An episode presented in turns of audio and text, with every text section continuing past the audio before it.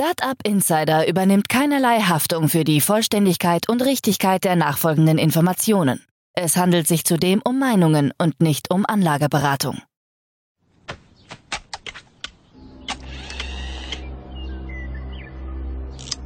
To infinity and beyond!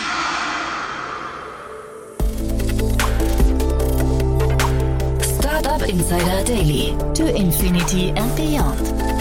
Podcast rund um Blockchain, Krypto, NFTs und Web 3.0. Herzlich willkommen zu To Infinity and Beyond, unser Podcast rund um die schöne Wirtschaftswelt von morgen. Ihr wisst ja, wir sprechen hier immer in verschiedensten Konstellationen über die Themen Blockchain, Krypto, NFTs, DeFi, Metaverse. Ja, und wie gesagt, alles, was die Wirtschaftswelt von morgen bestimmen könnte. Normalerweise sind das hier Gespräche zwischen Romina Bungert, äh, Kerstin K. Eismann und oder Daniel Höpfner, also in verschiedensten Konstellationen. Heute aber in einer anderen Konstellation, denn Sebastian Borek ist bei uns zu Gast. Den kenne ich schon lange von der Founders Foundation, eigentlich ursprünglich aus Bielefeld, ist vor kurzem mit Sack und Pack ins Krypto- oder Blockchain-Mecker nach Portugal gezogen und äh, ja, war heute bereit, einfach mal einzuspringen, weil Kerstin und Romina beide verhindert sind. Und Daniel und ich haben gemeinsam mit Sebastian ein wirklich cooles Gespräch geführt. Ein bisschen länger als sonst, aber es sind auch unglaublich viele Themen drin. Und Sebastian bringt da, wie gesagt, nochmal die Erfahrung und die Insights aus Portugal mit. Also von daher ein tolles Gespräch wartet auf euch. Los geht's. Hier kommt die aktuelle Ausgabe von To Infinity and Beyond.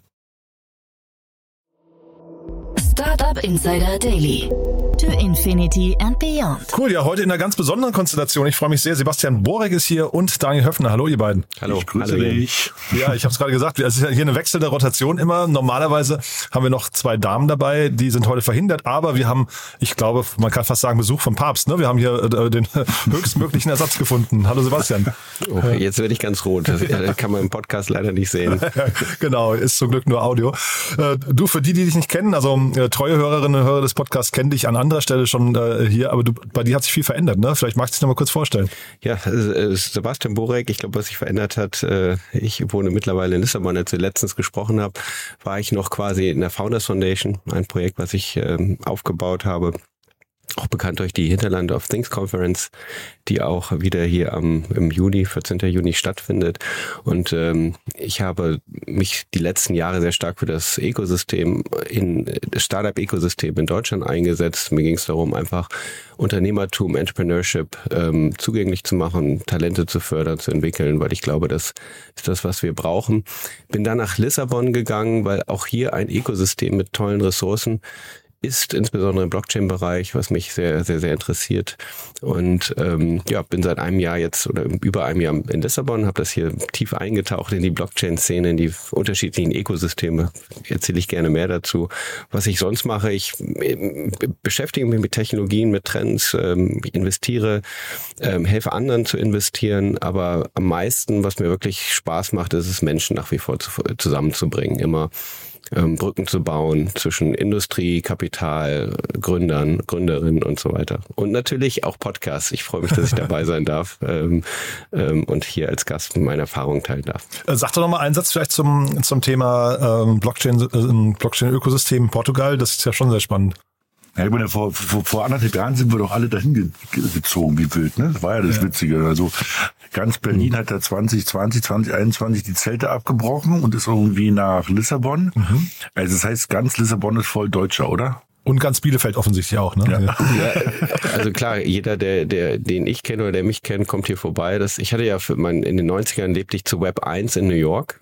Und ich stand natürlich auch in meinem alten Schülerverzeichnis mit New York. Das ist aufgefallen. Plötzlich hatte ich viele Freunde, Freunde von Freunden, die gehört hatten. Und ich war so ein kleines Airbnb, das gab es damals noch nicht. Hätte ich eigentlich auch entwickeln können. Aber, und so ist das in Portugal auch. Ich krieg äh, über WhatsApp, äh, nicht WhatsApp, über LinkedIn so viele Anfragen.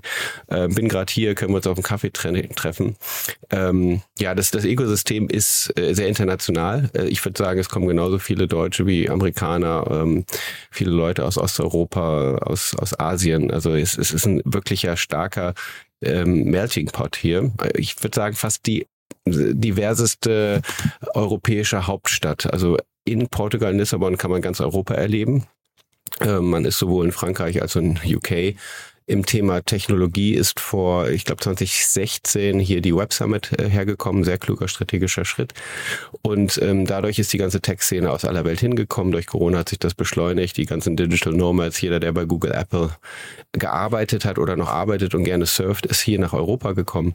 Also es ist eine unglaublich spannende Szene. Man hat einen ganz, ganz tollen Zugang zu Informationen, zu neuen Technologien und wie schon gesagt, auch die Blockchain-Szene, die sehr dezentral ist. Es gibt nicht die Szene, äh, was man immer so, so glaubt, sondern es sind einfach unterschiedliche Ökosysteme.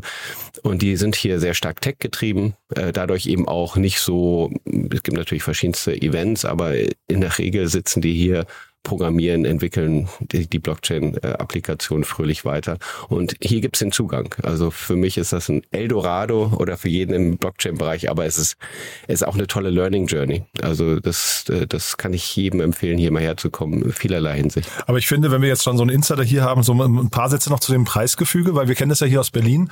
Ähm, da sind auch viele Leute hergekommen. Da war Berlin äh, günstig und total attraktiv. Sexy ist es immer noch von mir aus ein bisschen, aber ähm, die Preise sind halt total angezogen. Merkst du das in, merkst du das in ähm, Portugal auch? Ja, ich, ich sage mal, ich hätte fünf Jahre früher kommen müssen. Das wäre dann entspannter gewesen. Ähm, es zieht an. Das ist, mhm. ist wirklich dieses Dilemma. Ähm, es ist eine spannende Stadt. Jeder kommt her, holt seine Freunde her. Alle kommen hier, hier rüber und dann gehen die Mietpreise nach oben. Mhm. Es ist, ähm, also wir sind jetzt auch schon ein Stück weit weiter ins Hinterland gezogen, erst mit 20 Kilometer außerhalb von Lissabon, was für eine Familie mit vier Kindern einfach sowieso besser ist, wenn man nicht direkt in der Stadt wohnt. Mhm. Ähm, und jetzt haben wir noch einen Schritt noch mal weiter gemacht, mittlerweile 40 äh, Minuten äh, Fahrzeit von der Stadt und ähm, da geht's preislich noch und das geht aber schlagartig weiter. Also das ist schon gigantisch. Das ist immer ein bisschen schade. Ich habe es in New York auch erlebt. Soho und Tribeca und äh, allein Chinatown. Als ich, wenn man heute nach Chinatown geht, kann man sich da keine Wohnung mehr leisten. Damals mhm. war es noch echt günstig, keiner wollte hinziehen. Und das ist, das ist immer ein bisschen der Nachteil, den Preis an so attraktiven Städten. Mhm. So, jetzt haben wir lange über Sebastian gesprochen. Daniel, noch für die, die dich nicht, nicht kennen, vielleicht noch ein, zwei Sätze zu dir, oder? Danke dir. Ähm, wir machen das ja jetzt schon eine Weile. Also ich ja. habe irgendwie 39 Folgen, das ist heute Folge 39. Ja, sagen, das ist die 39. Folge, ne? Und wir hatten ja noch die anderen Sachen, die wir so gemacht haben. Aber ja, egal. Stimmt. Also mhm. zu mir, Daniel Höpfner. Ähm, ich äh, bin Gründer von verschiedensten Startups. Ich habe 2015 dann mit einem Freund zusammen B10, einen Frühphaseninvestor gegründet. Und wir investieren ähm, in Tech-Themen, also Deep Tech-Themen und jetzt vermehrt gucke ich mir ähm, das ganze Thema Web3 Krypto an und es ist halt ein sehr spannender Bereich, weil also super, super Technologien gerade kommen und neben Lissabon ist halt auch Berlin auch schon ein relevantes Zentrum. Ne? Also viele Entwickler ähm, von großen Projekten sitzen in Berlin und das ist halt ganz spannend. Genau. Und erreichbar bin ich, ich sag mal, über die typischen Kanäle, wie man so schon sagt. Ne? Also ähm, LinkedIn, E-Mail, aber LinkedIn ist nämlich fast das Beste für jemanden, der mich nicht kennt. Ähm, das lese ich auch regelmäßig. Genau. Und dann steigen wir ein in die Themen von heute. Ne? Er hat viel mitgebracht. Ja, ja es ist viel passiert auch. Ne?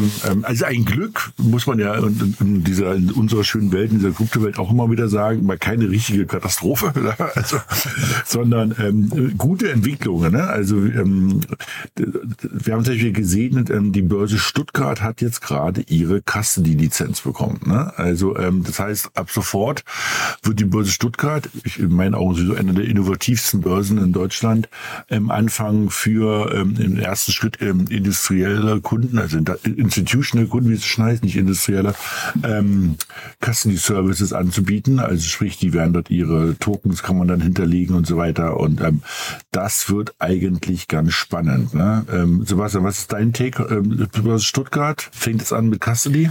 Börse Stuttgart, äh, ich habe ehrlich gesagt noch nie vor der, bis Peter Großkopf und ich glaube Max Wallberg, die da hingegangen sind äh, und die, die Bison-App da entwickelt entwickelt haben, habe ich von Börse Stuttgart noch nichts gehört, aber sie sind natürlich sehr innovativ in dem Bereich und ähm, dass die jetzt alle ins Custody gehen, also Verwahrlizenz haben, wo sie einfach digitale Assets verwahren können für ihre Kunden, zeigt einfach, dass sie, dass dieser Markt eine stärkere Adoption hat. Und ähm, ja, auf der anderen Seite ist es so, dass ähm, dass ich das auch ein bisschen reaktiv sehe, weil ist äh, derjenige, der zukünftig die digitalen Assets der Kunden verwaltet, hat den Kunden Kontakt und kann damit natürlich weitere Geschäfte machen. Die Frage ist, bleibt das Bankgeschäft bei den traditionellen oder geht es sozusagen in die, sage ich mal, innovativen, vielleicht auch perspektivisch dezentralen Anbieter? Mhm. Das ist ja auch ganz spannend. Also ich, gleich, gleich die nächste News, die genau dazu passt, sozusagen, weil es einfach der große Bruder ist, wenn man mal so möchte, nämlich die Nasdaq. Ne? Also die Nasdaq hat es genau auch jetzt gerade announced. Ich glaube, die warten jetzt noch auf das Fax nach dem Motto, ja, aber irgendwie wollen die jetzt irgendwie im Juni kriegen die wohl äh, wahrscheinlich ihre ihre Lizenz erteilt von ähm, in, in Amerika für Custody Services. Das ist halt auch schon, wie ich schon gesagt, das ist schon ganz spannend, weil natürlich man muss ja auch überlegen, was da gerade passiert. Also bisher gehst du ja nicht als Privatperson irgendwie direkt zur Börse Stuttgart, sondern du gehst du zu irgendeinem Bankhaus. Und dann handelt dieses Bankhaus an der Börse Stuttgart deine Aktien oder deine Anleihen oder was auch immer du jetzt aber als institutioneller Kunde irgendwie handeln möchtest. Und jetzt passiert aber was ganz Spannendes, dass nämlich die Börsen selber auf einmal anfangen, ich würde jetzt nicht sagen Endkunden, aber jetzt Endkunden im Zuge sozusagen, dass es Industriekunden sind, auf einmal selber so eine Services anzubieten. Ne? Da würde ich ja als Bank schon irgendwo so ein bisschen langsam mal äh, irgendwie mir die Haare raufen. Ne? Also wenn die Exchange, also die Börse, die ja für mich eigentlich bisher ein Dienstleister war, jetzt ähm, eigene Dienste anbietet und mit deiner Logik, die du gerade gesagt hast, die ich auch nachvollziehen kann, ähm, auf einmal ähm, eigene Kundenbeziehung aufbaut, dann fliege ich ja als Bank irgendwann aus der Bahn, oder? Ja. Das auf jeden Fall. Also ich ähm, äh, witzigerweise, ich versuche mal so ein bisschen zu gucken, äh, was da war damals mit dem E-Commerce. Da war ja auch sozusagen der äh, Internethandel versus stationärer Handel und die Frage ist, wem gehören die Kunden? Das war in vielen Unternehmen auch so, die dann perspektivisch auch in ihre eigenen E-Commerce-Plattform ähm, aufgebaut hat. Wer hat eigentlich die Kundenbeziehung? Und ich im, in der Finanzwelt ist, ich sage ja mal im Web 3 mit der Digitalisierung durch die Blockchain geht's in erst, erst vorrangig in der Finanzwelt ähm, ähm, sozusagen in die Disruption. Dort werden einfach die ja, die Kräfte neu verteilt und jeder versucht sich so ein bisschen die richtige Eisscholle zu sichern und ähm, alle bringen sich so in Stellung. Es ist sehr, sehr spannend, ähm, wo die Kunden zukünftig hingehen. Das hängt meines Erachtens davon ab, wer A, den besten Service hat und wer also die beste User Interface oder User Experience hat. Ähm, und ähm, das kann natürlich auch sein, dass eben traditionelle Banken und, und Anbieter ähm, sozusagen auch äh, das Rennen verlieren. Und deswegen, ich glaube, momentan verrüsten sich alle auf, alle holen sich erstmal eine Lizenz, alle gehen in diesen Bereich, auch mal zögerlich und erstmal gucken, was passiert. Aber da wird sich meines Erachtens das, die ganze, sage ich mal, Bankenlandschaft ähm, mit den neuen ähm, Angeboten komplett neu, neu aufstellen. Oder ist das deshalb, weil die großen Börsen Angst haben, dass sie selber von den Banken wieder übergangen werden. Eigentlich kannst du ja, ähm, ähm, wir reden ja hier immer von Blockchain und dezentralen Technologien und dezentralen Exchanges. Ne? Und wir hatten ja gerade letztes Jahr gesehen, dass FTX, ne, hatten wir in der größten Betrugsfälle und Pleiten, die wir letztes Jahr gesehen haben, war ja eine zentrale Exchange. Dann könnte man ja auch sagen, ähm, wir brauchen keine zentralen Exchanges mehr. Wir nehmen die ganzen dezentralen, also SushiSwap und wie sie alle heißen, ähm, und nutzen die also der Witz ist sozusagen, dass wir eigentlich von beiden Seiten jetzt so ein Disruptionspotenzial haben. Ne? Also die Nasdaq fängt an, sozusagen Banking Services anzubieten, indem sie nämlich, ich sag mal, digitale Schließfächer haben. Und die Banken ähm, fangen halt an zu sagen, naja, vielleicht brauchen wir gar keine zentralen Exchanges mehr. Ne? Also da bin ich mal gespannt, wer da sozusagen den, den längeren Atem hat auch heute, ja. Also total. Also ich, ich glaube, ich meine, die, die Vision ist ja dieses, dieses, was Leute als bankless, also bankenlos bezeichnen, mhm. dezentral. Ja, also es ist vom, momentan für viele einfach schwierig. Ich habe sozusagen meine Sparkasse, früher hatte ich noch den Sparkassen, äh, bekannten Sparkassen-Schalterbeamten, den ich da irgendwie kannte und das Vertrauen hatte und ich wusste, mein Geld ist irgendwie sicher. Und dann ging es halt ins Online-Banking. Das war für viele am Anfang auch ein Riesenthema. Nee, nee, nee, das mache ich nicht. Ich gehe lieber trotzdem noch wie vor in die Bank. Da haben sie Stück für Stück die Filialen abgebaut. Und die, die wirklich oberste Stufe ist das de dezentrale Banking, dass ich eigentlich mein Geld auf die Blockchain packe, in welcher Form auch immer. Und das ist, äh, das ist sozusagen, äh, dass gar kein Mensch und gar keine äh, Institution mehr dazwischen ist. Das fordert extrem viel Vertrauen und macht mir auch ein bisschen Unmut. Ich bin ja wirklich schon verhältnismäßig tief drin. Ich habe aber auch viele der digitalen Assets auch noch auf zentralen Börsen. Ähm, und ähm, ja, aber es ist so eine Entwicklung. Ich muss auch sagen, dass ich mich wahrscheinlich jetzt fühle zum dezentralen Schritt wie meine Großmutter ins Online-Banking damals.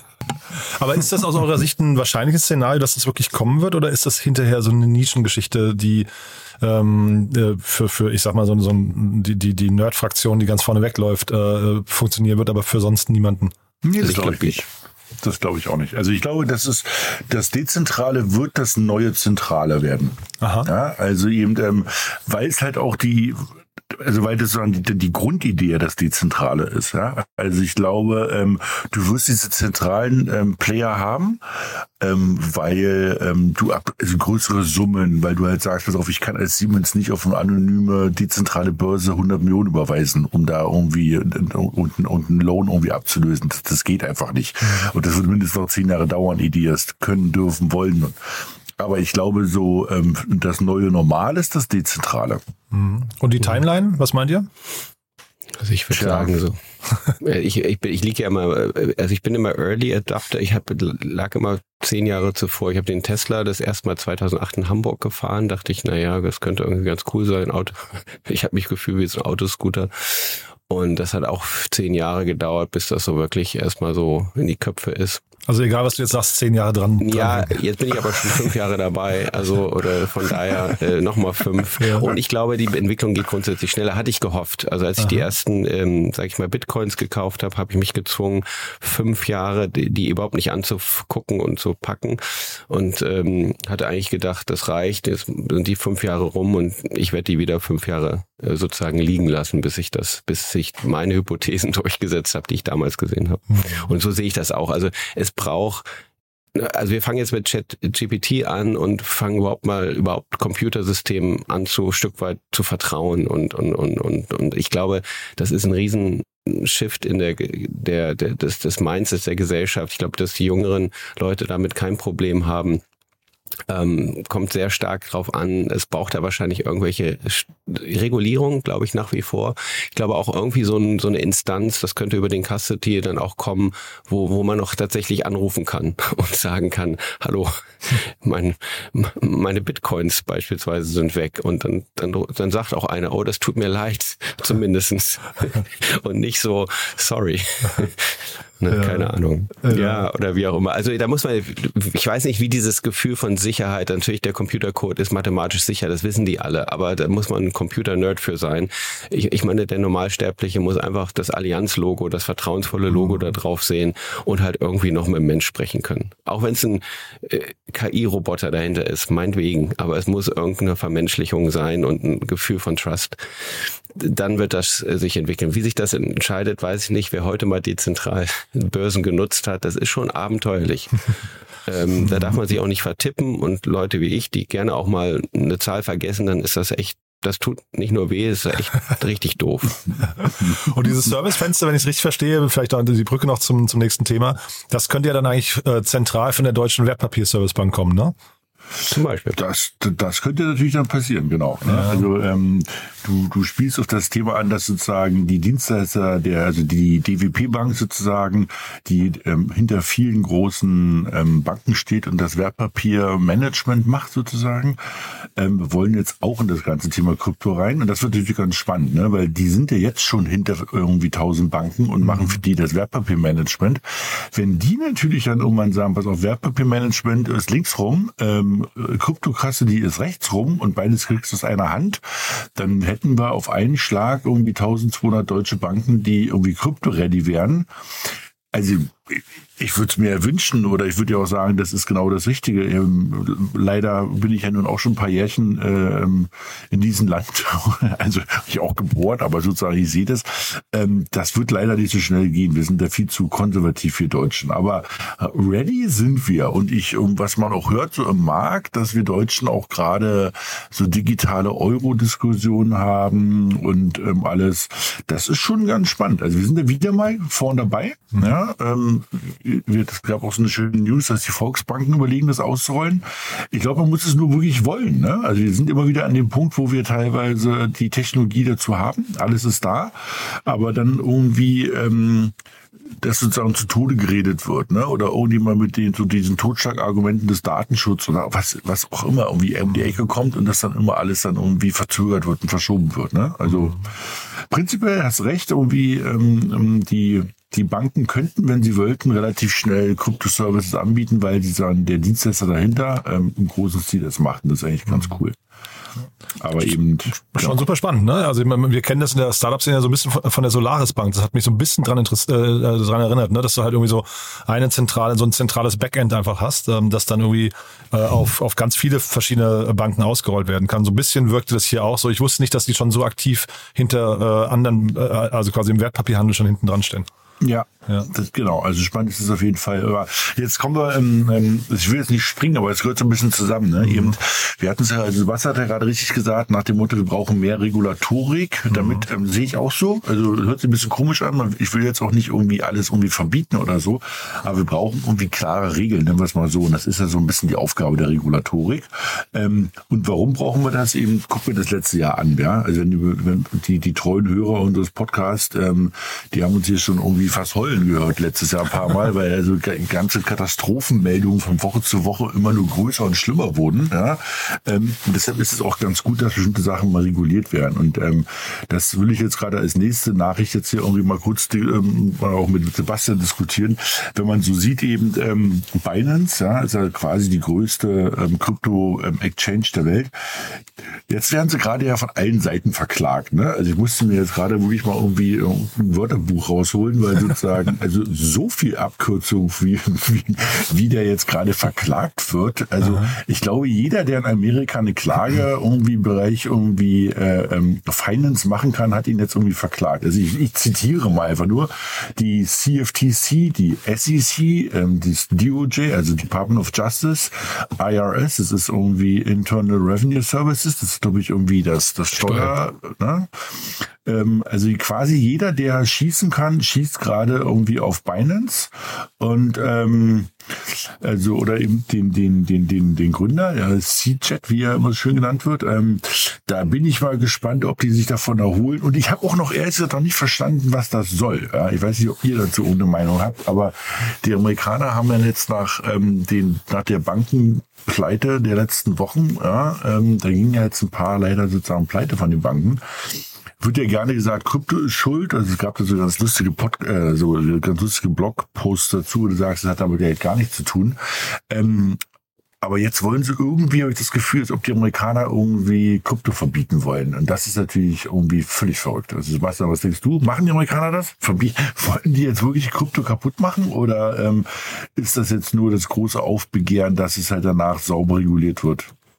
Hm, ja, also ich hoffe, also ich, gehe mal davon aus, dass das dass, äh, sozusagen der Beginn ist einer, einer langen Diskussion, die dann einfach dazu führt, dass es ordentliche Regulierung gibt. Das ist auch ein bisschen meine Hoffnung, wenn man sich mal anschaut, was im letzten Jahr passiert ist, äh, das hat, war schon sehr frustrierend. Also es hat mich auch tatsächlich teilweise erschüttert, was da mit FTX und wie da die Gelder verwand, äh, ver, ver, verwendet worden sind. Nach, da war ja wirklich wilder Westen. Das hätte keine andere ähm, Investmentbank so machen können, ohne weiteres. Ähm, ich glaube, da ist so ein bisschen das Pendel, was zurückschießt. Ähm, übrigens diese ganzen Allegations aus diesen verschiedensten Institutionen, das ist ja in langer Vorbereitung. Das machen ja nicht, wir stehen morgens auf, so jetzt reicht reicht, sondern da müssen die wahrscheinlich äh, über Monate das vorbereitet haben, um überhaupt sowas dann in Gang zu bringen. Also das ist das ist eine, das schießt jetzt einfach zurück, ähm, ähm, aber das wird dann die anderen schießen halt auch zurück. Die haben halt auch Rechtsanwälte. Das ist das Gute in, in den USA. Die verdienen deswegen auch sehr viel Geld. Also deswegen man kann eigentlich auf alles klagen. Ich erinnere mich noch an den heißen Becher bei McDonald's, dem einer über zwischen den Beinen dann ausgelaufen ist beim Autofahren, hat dann auch ein paar Millionen gekriegt. Naja, wie dem, wie dem wie dem auch sei, ich gehe da einen Schritt weiter oder ein bisschen höher. Das sind ja die Grundwerte, für, für die Amerika steht. Ne? Diese Freiheit, Freedom of Everything. Ja, man darf ja eigentlich alles haben. Man darf seine eigene Waffe sogar haben. Ja, dann kann man auch seine eigenen Bitcoins haben und äh, man soll sich auch bankenunabhängig bewegen dürfen. Also es gibt so eine Grundidee, äh, äh die in der Blockchain einfach sehr, sehr, sehr, sehr stark auch den Grundwerten der amerikanischen Bevölkerung und auch teilweise auch meinen Grundwerten entspricht. Und äh, das ist eigentlich so die Kernbewegung. Natürlich äh, zwischen diesen Werten gibt es Technologieanbietungen und es gibt natürlich auch Akteure. Man darf nicht vergessen, dass die großen, sage ich mal, Bad Boys äh, waren ja alles zentrale zentrale ähm, ähm, Menschen, die eben tatsächlich Wissensunfug getrieben haben. Und das muss man gucken, dass man das nicht in einen Pott schmeißt. Und da gibt es sowohl die technologische, äh, die Technologie an sich ist toll, ähm, es muss aber immer von Menschen gemacht werden, die die richtigen Werte äh, verfolgen. Und da muss man halt jetzt eigentlich aufpassen, dass man da ein bisschen differenziert. Und das hoffe ich, dass das in der Diskussion herauskommt. Und wie schon gesagt, Kraken und äh, Coinbase und alles, die, die gehen jetzt dagegen. Ähm, und es gibt sowohl auch natürlich bei den Demokraten und den Republikanern auch unterschiedliche Lager. Es gibt ganz klare Pro, sage ich mal, äh, Cryptocurrency, Blockchain, Bitcoin äh, einige, die damit auch tatsächlich das im Wahlprogramm haben und andere, die das einfach sich jetzt geoutet haben. So und die gehen da voll dagegen. Janet Yellen zum Beispiel äh, und die wird jetzt auch äh, niemanden, äh, nee, war das nicht nicht Janet, Yellen, Barbara Wall. Wer war das nochmal? Also eine die Wall, Senatorin, genau. ja. mhm. die ist extrem. Also die war schon, ich habe die auch teilweise mal im Kongress Kongress erlebt, mir angehört, was sie halt sagt. Die hat sich da auf einer Rille da so festgefahren und ähm, im Grunde genommen kann man denen alle nur wünschen, dass sie alle mehr Education machen, sich wirklich in die Themen reinlesen, damit dann auch eine differenzierte Diskussion und auch Entscheidung getroffen werden kann. Mhm. Das Spannende ist auf der anderen Seite, irgendwie die Citibank hatte gerade so, ein, so eine schöne Zahl rausgebracht und haben gesagt, sie erwarten bis 2030, das ist ja so eine magische Zahl, gerade wie für uns Berliner, ne? also mit den, mit den Volksentscheid, ähm, dass bis 2030 die Citibank schätzt, dass ähm, für vier Trillionen US-Dollar, also jetzt übersetzt sozusagen vier Billionen, also 4000 Milliarden, ne, das mal so auszudrücken, ähm, bestimmte ähm, Securities, also Aktien, als auch Infrastruktur tokenisiert wird. Das heißt sozusagen, dass du in der Lage bist, ähm, Anteile von Immobilien zu kaufen und jetzt nicht nur per ähm, irgendwie zu zweit, irgendwie meine Frau und ich kaufen uns eine Wohnung, sondern eben irgendwie hunderte Leute kaufen sich zusammen eben eine Wohnung. Und das geht dann auch über Firmen und, und nicht nur Wohnungen.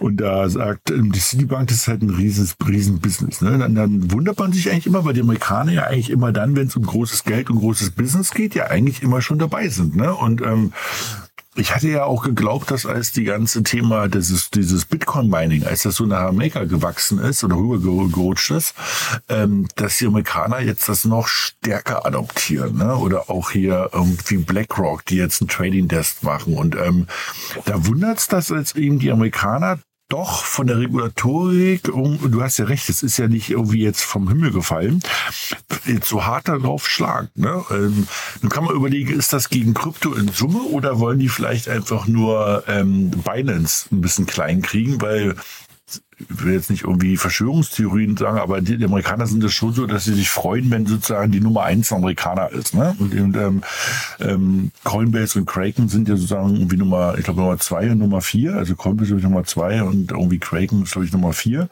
Aber Binance ist natürlich mit Abstand die, die, die größte ähm, also Crypto-Exchange da draußen. Vielleicht ist es auch das, ja. Ähm, ähm, auf der anderen Seite, again, ähm, die Amerikaner haben ja jetzt im Zuge der Bankenrettung den Banken, die ja auch sehr bekannt waren, dass die zumindest Zahlflüsse für Krypto abgewickelt haben, ähm, die Banken, die gerettet wurden vom amerikanischen Steuerzahler oder zumindest dieses Darlehen zur Verfügung gestellt wurde, die dürfen keine Krypto ähm, Sachen mehr machen. Das ist auch verrückt, oder? Ja, also ich, wir haben ja auch lange über Binance, ich hatte die, die ich weiß nur, als der GZ hier in der letzten, letzten hier in Lissabon ist immer sehr viel, ähm, während der Web Summit kommen eigentlich alle, sage ich mal, die Akteure der, der, der Blockchain hier nach Lissabon und habe ich auch die Möglichkeit äh, gehabt, äh, mir so seine Sachen so anzuhören. Ähm, also hochsympathischer Typ und äh, ich hatte immer so immer das Gefühl, dass er eigentlich ein ganz, ja, also ein straighter Typ ist, aber auf der anderen Seite weiß man halt auch nicht, inwiefern es wird jetzt wieder Verschwörungstheorien, aber wie stark eigentlich auch der chinesische Staat bei ihm da drin ist oder welchen Einfluss er hat. Ähm, mhm. Vielleicht gibt es ja wieder irgendwelche geopolitischen äh, Überlegungen, ähnlich wie es damals mit Huawei gab, Gleichzeitig ähm, ist es ja auch so, das habe ich, äh, ist ja das in Hongkong zumindestens jetzt auch wieder eine, eine kryptofreundlichere Atmosphäre ist, ähm, während die Amerikaner so sozusagen da jetzt schießen. Äh, ist in ist in in Hongkong in China wird jetzt wieder gesagt, hey, ihr könnt eure Krypto hierher bringen. Äh, ob vorher hat man das Mining verboten. Also ich sehe das auch, dass da viel geopolitisch ist. Und wenn man sagt, wenn man davon ausgeht, dass eben auch die digitalen Currencies sich durchsetzen und dass das zukünftige Finanzsystem auf der Blockchain äh, größtenteils abgewickelt wird, dann ist natürlich wichtig, dass man sich in Stellung bringt. Und das darf man nicht unterschätzen, weil das Finanzsystem an sich ist ja das, was eigentlich das die ganze Welt regelt. Und wenn, wenn wer auch verfolgt hat, dass mit dem Petrodollar, seitdem es die Sanktionen gegen Russland gab, äh, dass man sozusagen nicht in Euro und Dollar mehr in Russland, ähm, ähm, sage ich mal, Commodities kaufen kann, insbesondere Öl und was auch immer, da merkt man eben, dass Alternativen jetzt äh, steigen. Der Dollar wird massiv geschwächt. Also das gibt so viele Faktoren, die ineinander greifen, ähm, die mich natürlich wieder bestärken, auf meine Hypothese, sich äh, sein, sein, seine Assets, sein Geld eben in, in, in beispielsweise in Bitcoins lieber anzulegen als in irgendwelchen anderen Währungen. Aber ich ich habe das Gefühl, dass Amerika sich in vielen Aktionen jetzt tatsächlich selbst abschafft äh, weil sie einfach nicht klug reagieren und eben das Big Picture verpassen. Aber es gibt natürlich auch viele smarte. Es ist nur die, die, sag ich mal, die Politiker, die es eben teilweise vielleicht nicht teilweise äh, noch komplett durchsteigen. Ähm, aber jeder Staat, und ich kann das auch nur plädieren für die Hörer, die hoffentlich im, im Deutschen Bundestag sitzen oder in der EU, äh, informiert euch, macht kluge Entscheidungen, weil das wird wirklich äh, zukunftsrelevant sein für wo einfach Innovation passiert und wer auch in diesem in der Digitalisierung der der Finanzbranche zu den Gewinnern und eben dann nicht zu den Verlierern gehört. Und warum sind das denn, äh, sagen wir jetzt ein, einzelne Wirtschaftsräume oder Länder, die da irgendwie überhaupt, äh, sagen wir, Re Regulatorien für sich finden oder vielleicht auch sogar dann, weiß nicht, Krypto, Krypto ver verbieten oder sowas? Ne? Du hast Hongkong erwähnt, ähm, du bist jetzt in Portugal. Ne? Man sieht ja irgendwie, dass, dass äh, einzelne Länder sich da anders, anders positionieren. Äh, Kanada äh, ist hier irgendwie auch noch äh, aufgepoppt. Also ist das hinterher eine, eine Ländersache oder müsste man da nicht eigentlich auf einer globalen Ebene irgendwann mal drauf gucken? Das ist tatsächlich ähnlich wie das IMF, äh, International Money Monetary Fund oder äh, so ähnlich müsste man es im Kryptobereich machen. Man darf auch äh, nicht verwechseln, also es ist tatsächlich immer auch so eine ähm, unterschiedliche Kräfte innerhalb der Länder. Also ich sage mal, die, die eher konservativen kann man nicht mal sagen, aber so die eher Konservativen sind eher so, okay, wir bewahren das, das ist das Neue lieber nicht und die, die liberalen, offenen, die sind dann dafür. Da muss, je nachdem, wie die Länder halt aufgestellt sind, ähm, setzt sich eine gewisse ähm, Grundstimmung auch, auch durch. Aber du hast absolut recht, ähm, das ist ein globales Thema. Ähm, übrigens ist das auch wieder eine Hypothese, äh, für, für beispielsweise Bitcoin, weil der ist unabhängig von egal, was sie machen. Und dann kann man erstmal gucken, welche gibt es jetzt einen digitalen Euro, einen digitalen Dollar und wie werden die miteinander verrechnet.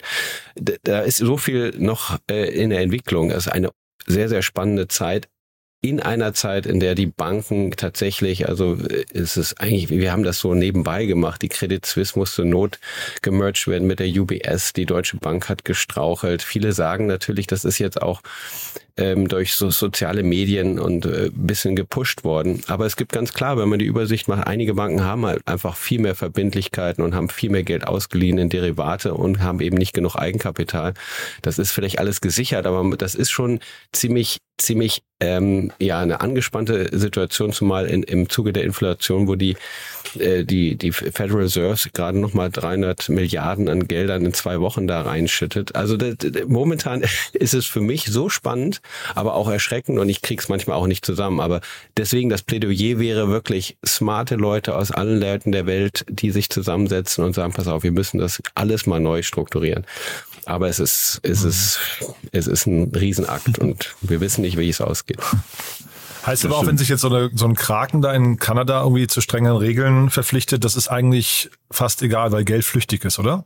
Aus meiner Sicht schon. Ne? Ähm, also die, die, die, die Kraken hat jetzt sozusagen noch mal höhere Auflagen bekommen von sozusagen der, der SEC der Kanadier, ehrlich sozusagen gesagt und äh, werden sich dem auch unterwerfen, aber du richtig gesagt hast, ja. Ich glaube, das ist, ähm, das ist natürlich eine amerikanische Firma, das heißt, die Regeln, die, die halten nicht an Regeln.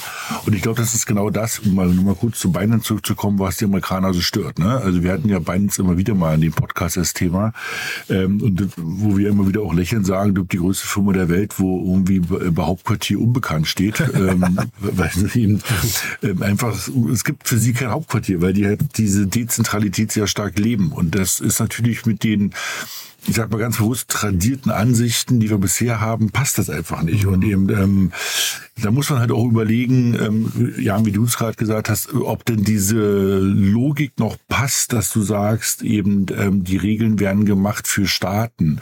Ich meine, das, ich, ich glaube, das wird noch länger so sein, es wird sich leider nicht ändern lassen, aber mhm. eigentlich musst du das globaler lösen. Und dann musst In letzter Konsequenz schon, oder?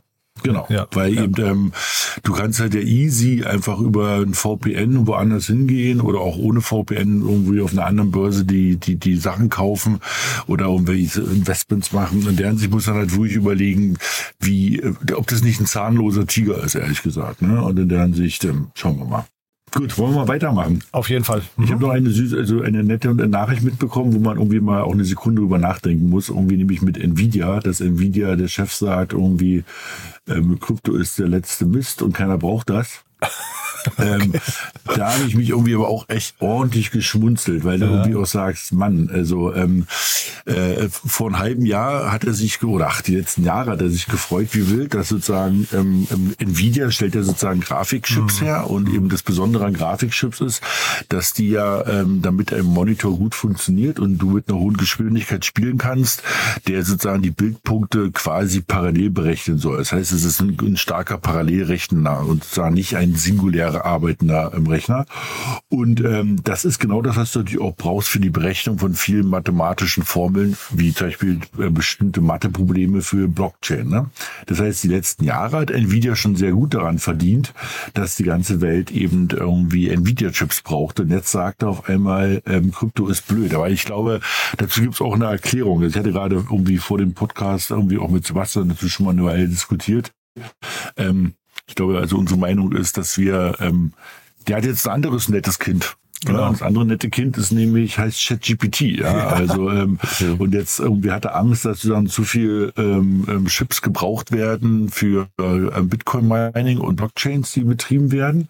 Also versucht das jetzt gerade zu verteufeln, damit sozusagen seine Technologie als quasi Gesetz gilt für die großen Rechenzentren, die gerade gebaut werden, ähm, um sozusagen diese ganze Generative AI-Thematik irgendwie hochzuziehen. Ne? Und eben ähm, also, also Nvidia muss man auch gut absagen. Also eine coole Firma, super positioniert mhm. und meine, also jeden, jeden Trend, den wir gerade hatten die letzten Jahre, sei es irgendwie, sei es Gaming, sei es ähm, ähm, Krypto, Blockchain, sei es ChatGPT und jetzt greife ich mal noch ganz nach vorne, sei es äh, ähm, Metaverse oder virtuelle Welten, wo alle ja ganz gespannt auf Apple sind, alle laufen halt mit Parallelchips, ne? also mit Graphic Chips. Ne? Mhm. Und ähm, deshalb muss man eigentlich bei Nvidia sagen, alles alles richtig gemacht und er kann sich jetzt aussuchen, was, was sein Lieblingskind ist und, und Krypto ist halt nicht mehr. Ja, also. Ist auch für die Story halt wichtig, ne, dass er jetzt irgendwie so ein bisschen weggeht von dem Kryptobereich und einfach in Richtung, hey, wir sind eigentlich die AI, äh, die AI-Infrastruktur. Ja, denke ich auch. Aber starke ja. Firma, ich habe gerade nochmal geguckt, ähm, 676 Milliarden Dollar wert, ne, und fast Allzeithoch. Also das heißt, die haben wirklich, äh, die haben performt. Ne? Ja, das tut Absolut. wirklich. Muss, wenn man, also wenn man, ähm, ähm, man redet ja immer gerne von diesem Goldrausch, ne? Und wenn man dann sagt, hier, ja, wir wollen ja nicht das Gold suchen, sondern wir wollen ja eigentlich die, die Schaufeln verkaufen. Es mhm. gibt ja aber diese netten Sätze. Mhm. Also wenn da, wenn einer Schaufeln verkauft im großen Stil, dann ist das halt eben Nvidia. Ne? Also ich meine, bei jedem Trend sind die halt dabei. Also wie immer, ne, hier irgendwie no financial advice, aber also die haben schon echt einen, einen super Treffer hingelegt, ne? Und ähm, hm. das muss man wohl sagen. Ich habe so 2014, ja. nee, 2015 habe ich mit einem Freund zusammengesetzt und wir haben gesagt, komm, wir wollen mal Aktien kaufen und wir gucken, was wir eigentlich so sehen als Trends und welche Companies finden wir gut und so weiter. Und da war Nvidia auch dabei. Aber äh, wir, wir nur kein Financial Advisor, wir haben es nicht gemacht und ich habe öfters wieder drüber nachgedacht, weil die sind tatsächlich die Schaufel, die Schaufel für die für die mhm. für die Goldminen und ähm, äh, witzigerweise ist, äh, ich fand es interessant als äh, ChatGPT, meine OpenAI gab es schon lange und die Leute, die in diesem Markt sind, kannten das schon und waren jetzt auch weniger beeindruckt, was da jetzt passiert. Aber es war plötzlich äh, hat es den Endkunden erreicht und ähm, dadurch äh, an Popularität gewonnen und witzigerweise haben die Pitch-Decks, plötzlich kam hier ganz viele ChatGPT, da sind wir auch, AI in unsere Startups reingebaut. Die, die, äh, viele Influencer sind plötzlich geswitcht von vorher total NFT auf, jetzt machen wir AI. Das war total witzig. Ähm, man merkte, das war schon fast wie eine Mode und vielleicht, ähm, ja, ich meine, die, die ähm, die Chips werden ja in der Regel fürs, fürs sag ich mal, Proof of Work, Bit Bitcoin Mining genutzt, äh, so wie ich das verstehe. Da haben sich die Gaming-Industrie, haben sich dann auch mal gekloppt um die Server, sozusagen um die Chips. Und ähm, ja, vielleicht ist das der Grund. Und es ist einfach, keine Ahnung, warum er das gesagt hat, aber man muss sich halt auf eine Sache, aber ich denke, äh, Open, also AI ist, äh, braucht deutlich, deutlich, deutlich mehr. Übrigens, da sagt gar keiner was mit so äh, Energieverbrauch, ne? Komisch.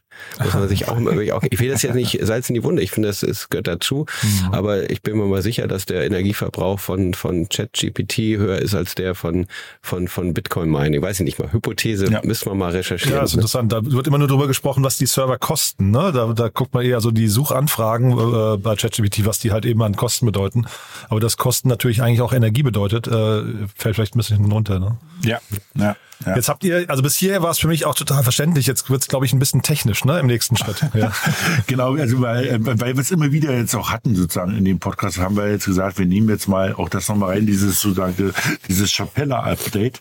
Also Ethereum ähm, hatten wir ja letztes Jahr dieses große ähm, Event, wo wir alle gesagt haben, das war relativ ähm, spannend und spektakulär. Ne? Also, mhm. also dieses Wechseln von Proof of Work, also sehr viel Energie rüber zu ähm, Proof of Stake. Und, ähm, und eben ähm, jetzt haben wir sozusagen die Situation, dass ähm, man konnte ja immer schon diese Ether staken, also konntest sie sozusagen dort hinterlegen im Netzwerk ähm, und warst sozusagen Teil dieses ähm, Validierungsnetzwerkes und hast du dann dafür auch immer ein gewisse, ähm, gewisses Geld bekommen und warst aber auch Teil dieser Blockchain. So, und das war natürlich immer die Frage, wann kriege ich denn auch diese dort hinterlegten Ether mal zurück? Also klingt ein bisschen verrückt, aber das gab es damals nicht. Also am Anfang war das ein One-Way-Street. Das heißt, du konntest das Geld oder die ISA dorthin legen und Teil des Netzwerks werden. Du konntest aber nie zurückkriegen. Und dieses ähm, dieses ähm, Chapella-Update, was jetzt ähm, kommt und was jetzt gerade schon auf allen Testnetzen problemlos läuft und alle ganz happy sind, kommt jetzt also definitiv am 12. April. Das heißt, in 14 Tagen ist das durch. Und warum ist das jetzt wichtig? Jetzt passieren nämlich zwei Sachen. Also erstens, du kannst die, ähm, du kannst die ISA, die die sozusagen gestaked sind seit irgendwie zwei Jahren, auf einmal wieder runterziehen und verkaufen. Das könnte halt passieren. Das heißt sozusagen, die, die, die Insider sind so ein bisschen nervös nach dem Motto, wird der Ether-Markt nochmal einbrechen, weil eben auf einmal irgendwie hunderttausende Leute, die seit Jahren irgendwie in dieser Szene sind und dort vielleicht schon mal Ether hinterlegt haben, also gestaked haben, werden sie die withdrawn, also zurückziehen und irgendwie in was anderes umwechseln oder verkaufen, ähm, weil sie sagen wir das Geld brauchen oder weil sie was Neues machen wollen. Das heißt, da geht ja der Markt runter, weil sozusagen irgendwie also Pressure auf den Preis ist. Oder umgedreht, ähm, die Leute sehen, es funktioniert. Ich kann also das Geld reinlegen, ähm, ich kann Teil des Netzwerks werden, mit validieren und sozusagen meinen Beitrag dazu Teil, also beitragen, dass sozusagen die Blockchain sicherer wird, weil umso mehr Validatoren, umso sicherer wird sie. Und ich krieg's nämlich auch wieder. Das heißt, sozusagen, dann, dann ist es halt so, okay, dann mache ich das mal ein halbes Jahr, dann zieht's wieder raus. Also wir, die, die Kristallkugel ist ein bisschen trübe, wir wissen es nicht, aber wir wissen, dass sozusagen das nach Proof of ähm, Stake Wechsel letztes Jahr im September, dass eigentlich so ähm, eins der wirklich großen Ab Upgrades sozusagen der Ethereum ähm, äh, Blockchain ist, ja, wo auch alle sehr lange schon drauf gewartet haben, dass es soweit ist. Und deshalb hatten wir das jetzt wirklich mal hiermit aufgenommen in unserer aktuellen News. Was sind, denn, äh, was sind denn die aktuellen Staking Rewards? Ich weiß, dass die damals bei 4,5 Prozent angefangen haben. Da haben sie Prognosen gemacht, das könnte auf 11, 12 Prozent hochgehen.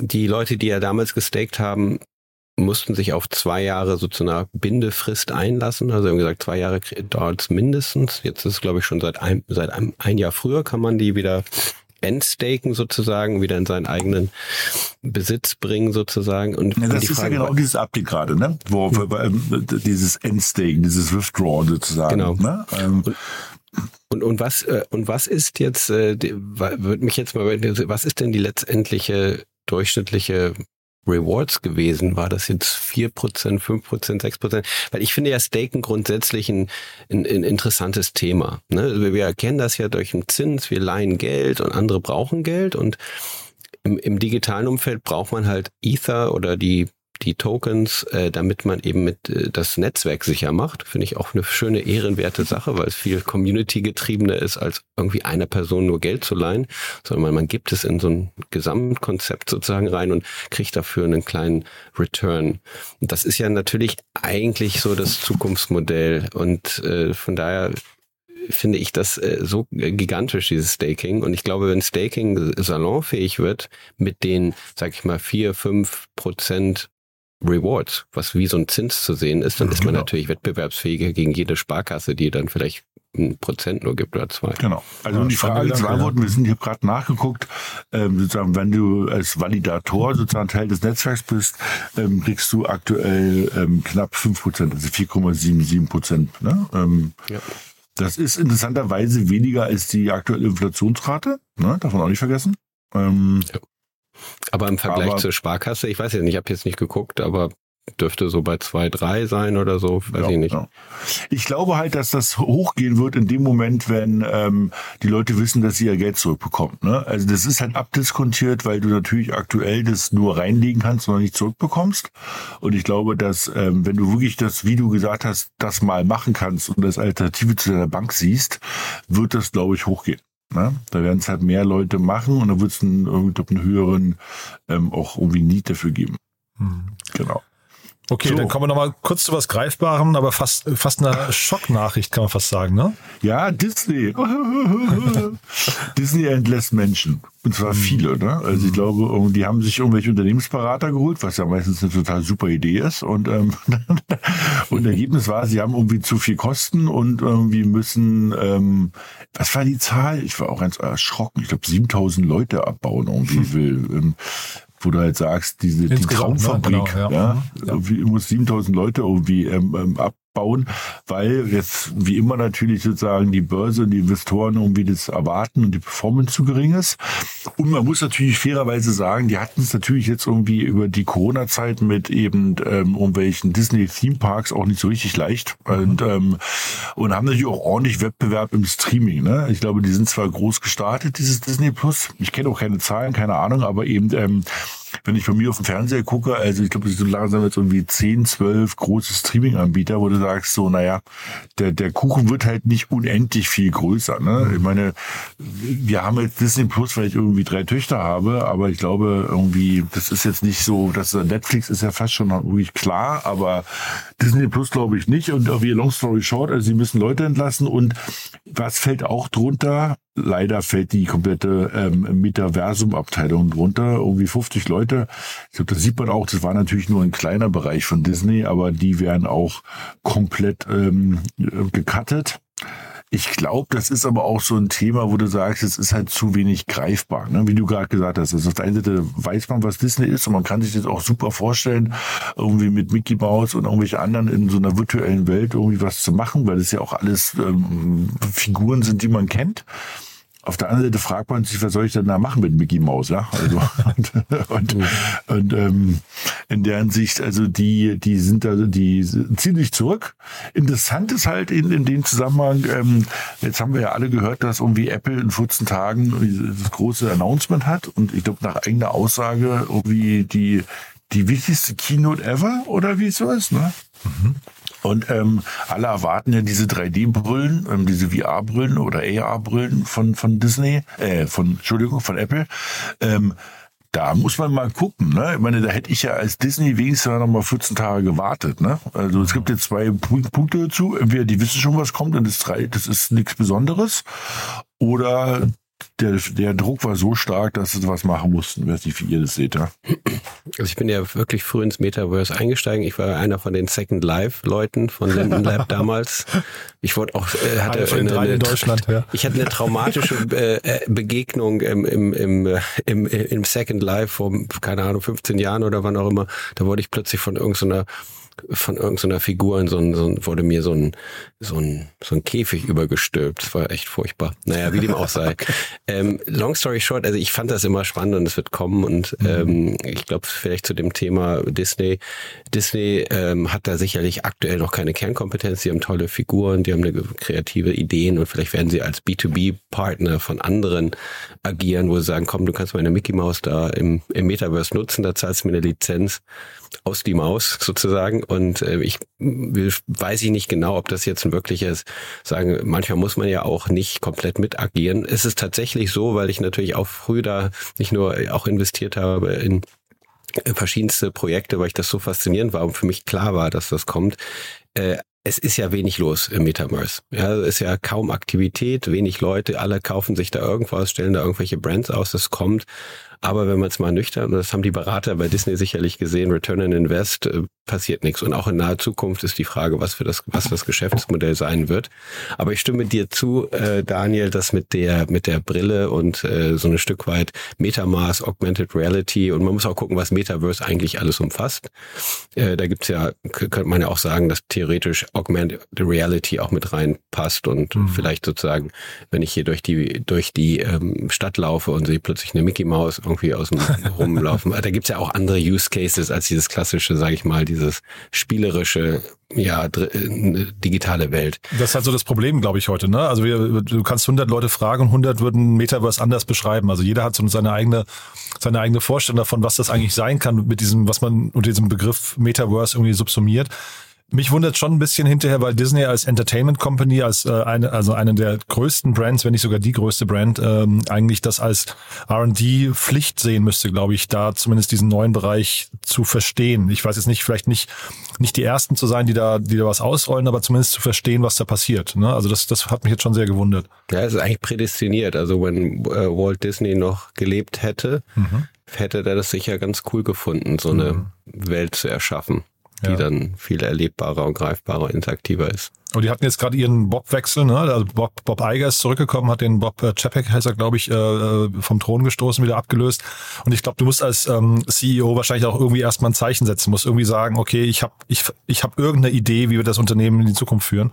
Und dann brauchst du halt wahrscheinlich so ein, zwei ähm, äh, gravierende Entscheidungen. Ne? Aber das ist, das ist wieder ein interessanter, äh, das wusste ich nicht. Ähm, ich weiß, als ich damals ein MBA gemacht habe, haben wir Disney auch mal als Case Study unter die Lupe genommen und also es sieht man nämlich oft, dass so, wenn, wenn Firmen zu innovativ sind und gehen in neue Bereiche, dann irgendwann funktioniert es sozusagen. Und dann wird wieder saniert und dann werden die mhm. Parks aufgemacht und dann wird hier richtig Cost-Cutting gemacht mhm. und dann wieder back to the roots und die Mickey Mouse und so weiter. Ich glaube, das ist so ein Reflex. Äh, aber das ist oft in Innovationszyklen. Ich habe das mit mehreren Unternehmen gesagt, die kann ich jetzt nicht alle nennen. Aber wo, wo es, das ist eigentlich fast ein Zeichen. Da kommt einer nochmal, das Imperium schlägt nochmal zurück, alles zurückgedreht. Also wir haben mhm. das, ähm, ja, ich will die Namen jetzt nicht alle nennen, aber ich habe es in mehreren Unternehmen gesehen. Und das zeigt eigentlich, da wird alles wieder zurückgedreht und dann wächst es wieder langsam durch. Und ähm, ich glaube, das ist einfach, ich glaube, dass sie sich langfristig da sehr, sehr stark etablieren werden, aber das natürlich mit dem CEO, ich weiß gar nicht, wie alt er mittlerweile ist, der müsste ja auch schon 70 sein. Ja, ist er, glaube ich, ja. ja. Ne? Also das, und der hat natürlich auch Disney damals groß gemacht mit seinen, insbesondere mit den Disney Parks, weiß ich noch, äh, die ja hochprofitabel waren ja, wahrscheinlich ist das ist so ein bisschen das. Ich, ich sehe es nicht als Rückzug, sondern ja. das ist einfach nur so ein eigentlich ja vielleicht eine kurzfristige. Neu sortieren, ne? Aber ja. ihr sagt die ganze Zeit Mickey Mouse, ne? Ich, äh, also ich bin wirklich ein Disney-Fan, was das Thema, ähm, also die, so dieses Neuerfinden der letzten Jahre. Die haben ja mit, erstmal mit diesem Streaming-Kanal haben sie was Tolles gemacht, aber auch die haben ja die krassesten Brands zugekauft, die man sie so Marvel und Star mhm. Wars mhm. und sowas. Das ist ähm, ja, unglaublich, ja, was die für, also für gute Griffe, teure Griffe, aber für, also wie, was die da quasi unter ihrem Hut haben. Und auch das schreit ja eigentlich dann nach Metaverse, ne? Ja, absolut. Auf jeden Fall, ne? Also wir, das ist, ich glaube sogar, ist nicht so DC auch dazu? Hatten die nicht beides gekauft? Das war also mindestens Marvel ja, oder kann sein, ja. Aber die hatten doch auch, ähm, ich glaube, DC gehört doch auch dazu. Wenn du bei Disney Plus irgendwie anmachst, springen dir die auch an. wo du sagst, also die haben schon ein gutes Händchen gehabt. Ich glaube, die haben auch Lucasfilm gekauft. Ja, ne? genau. Das ist ja dann eben das Star Wars Universum. Das ist das Star Wars Universum, ja. genau. Lucasfilm. Mit Indiana Jones auch noch drunter und sowas, ja. Genau. Wo du sagst, so Hut ab, Hut ab, ne? Also und ähm, ich bin da auch bei dir. Also ich, ich verstehe das nicht ganz, ehrlich gesagt. Ne? Also ähm, ich meine, ich könnte für mich da jetzt nicht einmischen, aber irgendwie bei also die 50 Leute, die tun auch nicht weh. wo du sagst, also ähm, und das ist so ein bisschen, also ich hätte gesagt, das ist das Ticket für die Zukunft, weil ähm, also eine Sache muss man ja sagen, auch äh, ich, ich komme nochmal auf das Thema mit Apple irgendwie, ähm, was uns da jetzt erwartet, VR, AR-Brille. Also Apple war ja nie die ersten bei der Party, ne? Aber mhm. wenn die gekommen sind, haben die immer die Musik hochgedreht. Und da muss man halt sagen, also ähm, ähm, siehe Smartphones oder was auch immer. Die waren nie die ersten, aber wenn die das irgendwas gemacht haben, dann wurde das schon big. Und ich, mir fallen jetzt wenige Sachen ein, vor allem in den letzten Jahren, wo ich sagen würde, das war jetzt ein echter Fail. Ja, so und ähm, und da muss du natürlich sagen, ähm, wenn das sozusagen jetzt so weitergeht mit ihren bisschen, also mit der Tüchtigkeit, aber auch das bisschen Glück, was man braucht, dann wird es ein Riesenerfolg. Diese Aber das mit dem Fail, da würde ich dir widersprechen, Daniel, weil ich äh, zum Beispiel, also ähm, Apple Plus TV, ja, finde ich eine Katastrophe. Mhm. Und ich gucke mir gerade hier den Aktienkurs von, von Disney an, liegt bei 180 Milliarden. Ich meine mich zu erinnern, äh, Apple hätte so 100 Milliarden auf der äh, Cash auf der Bank liegen irgendwo. Also vielleicht ist das ja irgendwann auch nochmal eine, eine Traumhochzeit, mhm. ne? Ja, stimmt. Stimmt. Ja. Also Content ist ja so ein Thema, was bei Apple komplett noch fehlt. Ne? Ähm, Und das also, Auto kommt, glaube ich, auch noch. Also das Auto kommt noch, ja. Aber ich meine, ja. so die Content-Ecke ist eigentlich irgendwie bei Apple sehr dünn. Und das ist ja das, wofür Disney jetzt eigentlich steht. Also, puh. Aber dann hat man schon langsam Angst, ne? Ja. Ehrlich gesagt. Also dann hast du ja also wirklich von, von, von der, von der Wiege bis zur Ware alles dabei, ja. Also ja. das Gerät, das Entertainment-Gerät, das Payment, das Entertainment-Inhalt, alles. Puh. Mhm. Aber ich freue mich schon auf die Apple-Brille. Witzigerweise, ich glaube, das war auf deiner Konferenz oder irgendwann habe ich mal eine Konferenz in, in Berlin war ich da und dann gab es schon diese Apple Glasses, die kann man sich aufsetzen. Das ist jetzt auch schon super lange her. Aha. Die Google Glasses. Ach, das waren die Google Glasses, das stimmt. War das waren die Google genau. Glasses, genau. stimmt. Ja, aber das, die, waren die, das waren die Google Glasses, genau. Und die waren okay, aber hm, deshalb bin ich ja echt gespannt, ne? Ja. Aber das, das war so klar, es kommt. Ich bin auch, freue mich auch so ein bisschen drauf. Ähm, das, also da bin ich ganz sicher, dass sich das durchsetzen wird und mhm. bin gespannt. Wann kommt das? Dieses Jahr schon? Oder? Ja, an, ja, angeblich dieses Jahr. Also, und ich meine, du musst ja nur durch Berlin laufen, du siehst ja quasi keinen Menschen mehr, der irgendwie seine Augen nach oben richtet. Jeder guckt ja nur auf sein Handy. Ja, genau, ähm, ja. Das heißt, der, das Verlangen nach etwas, was dir quasi diese, diese Rückenschmerzen irgendwie perspektivisch abnimmt und äh, dafür sorgt, dass du einfach quasi nicht mehr nach unten gucken musst, ist, glaube ich, schon da. Ja. Mhm. Wahnsinnszeit. Das, also das, ist ein, das ist ein Gerät, was meine Krankenkasse bezahlt. Ja, das wäre cool, ne? Ja, genau. Das ist eine gigantische Zeitenwende. Also ich, wir sind ja schon länger unterwegs, mhm. äh, aber ich, ich habe noch selten ein, so ein Potpourri an Einflussfaktoren, an technischen Wahnsinn. Entwicklungen gesehen. Also jetzt, das ist äh, alle also es ist gigantisch. Also ich kann, ich weiß gar nicht, wie man da noch mitkommen kann. ja. Also ja, oder hilft so ein Podcast wie hier. Deswegen, also danke auch, dass ihr quasi geholfen habt, zumindest für mich und auch die Hörerinnen und Hörer irgendwie Schritt zu halten wieder mal. Es passiert einfach viel. Genau. Und da muss man einfach äh, drüber reden, das einordnen. Das haben wir heute wieder ganz gut gemacht, finde ich. Ja, ja. genau. Super. Cool. Ja, dann sage ich mal, wir kommen zum Ende. Danke euch. Äh, Sebastian, schöne Grüße nach Portugal. Super, dass du hier warst. Äh, ja, hoffentlich komm gerne mal vorbei. Mal. Ja? Cool. Alles klar. Super, Jungs. Schönes Wochenende. Euch auch. Bis dann. Tschüss. Bis dann. Ciao. ciao. Tschüss. Startup Insider Daily to Infinity and Beyond. Der Expertendialog mit Daniel Höpfner und Kerstin Eismann rund ums Thema Krypto, Blockchain und Web 3.0. Ja, das war also die aktuelle Ausgabe von To Infinity and Beyond mit unserem Stargast Sebastian Borek und natürlich mit der gewohnten Bank äh, Daniel Höpfner. Hat großen Spaß gemacht, wie immer. Mir zumindest. Ich hoffe euch auch. Wenn dem so sein sollte, empfehlt uns gerne weiter. Ihr wisst ja, nichts ist schöner als neue Hörerinnen und Hörer, die uns entdecken und dann hoffentlich dabei bleiben. Und ja, falls ihr noch was entdecken möchtet, ihr wisst ja vielleicht, wir haben einen neuen Newsletter gestartet und zwar flankierend zu dem Thema dieses Podcasts, nämlich ja quasi alle Themen rund um Krypto, Blockchain, Metaverse und alles, wie gesagt, was die Wirtschaftswelt von morgen so bestimmen könnte. Ist ein toller Newsletter, den findet ihr auf unserer Webseite www.startupinsider.de und dann einfach mal auf den Bereich Newsletter navigieren. Dort findet ihr diesen und auch alle anderen Newsletter, die wir anbieten. Ihr wisst ja, Newsletter sind eine unserer Kernkompetenzen. Das machen wir schon lange. Jeden Morgen zum Beispiel die wichtigsten News der Startup-Szene im Snackable Kurznachrichtenformat. Kommt sehr gut an, wird gern gelesen. Vielleicht macht es euch auch Spaß. Einfach mal ausprobieren. Kann man auch jederzeit wieder deabonnieren und es kostet vor allem gar nichts. Also, in diesem Sinne sage ich vielen Dank fürs Zuhören, vielen Dank fürs Weiterempfehlen, vielen Dank fürs Austesten unseres Newsletters und ja, ansonsten euch ein wunderschönes Wochenende Wochenende. Morgen wie immer der Startup Insider Media Talk. Wisst ihr ja schon, wir stellen jede Woche einmal Podcasterinnen und Podcaster vor, die man kennen sollte in der Startup-Szene. Und dann am Sonntag wie immer Startup Insider Read Only, unser Bücherpodcast mit meiner lieben Kollegin Annalena Kümpel, die sich immer Autorinnen und Autoren einlädt, die Bücher geschrieben haben, die für die Startup-Szene relevant sind und mit ihnen darüber spricht. Auch das ein super cooles Format, eignet sich besonders gut zum gemütlichen Frühstück im Bett oder eben zum Nachmittag auf der Couch. Ja, in diesem Sinne, euch ein schönes sonniges Wochenende, einen schönen 1. April, lasst euch nicht zu sehr auf den Arm nehmen und wir hören uns morgen wieder oder am Montag. Bis dahin, alles Gute. Ciao, ciao.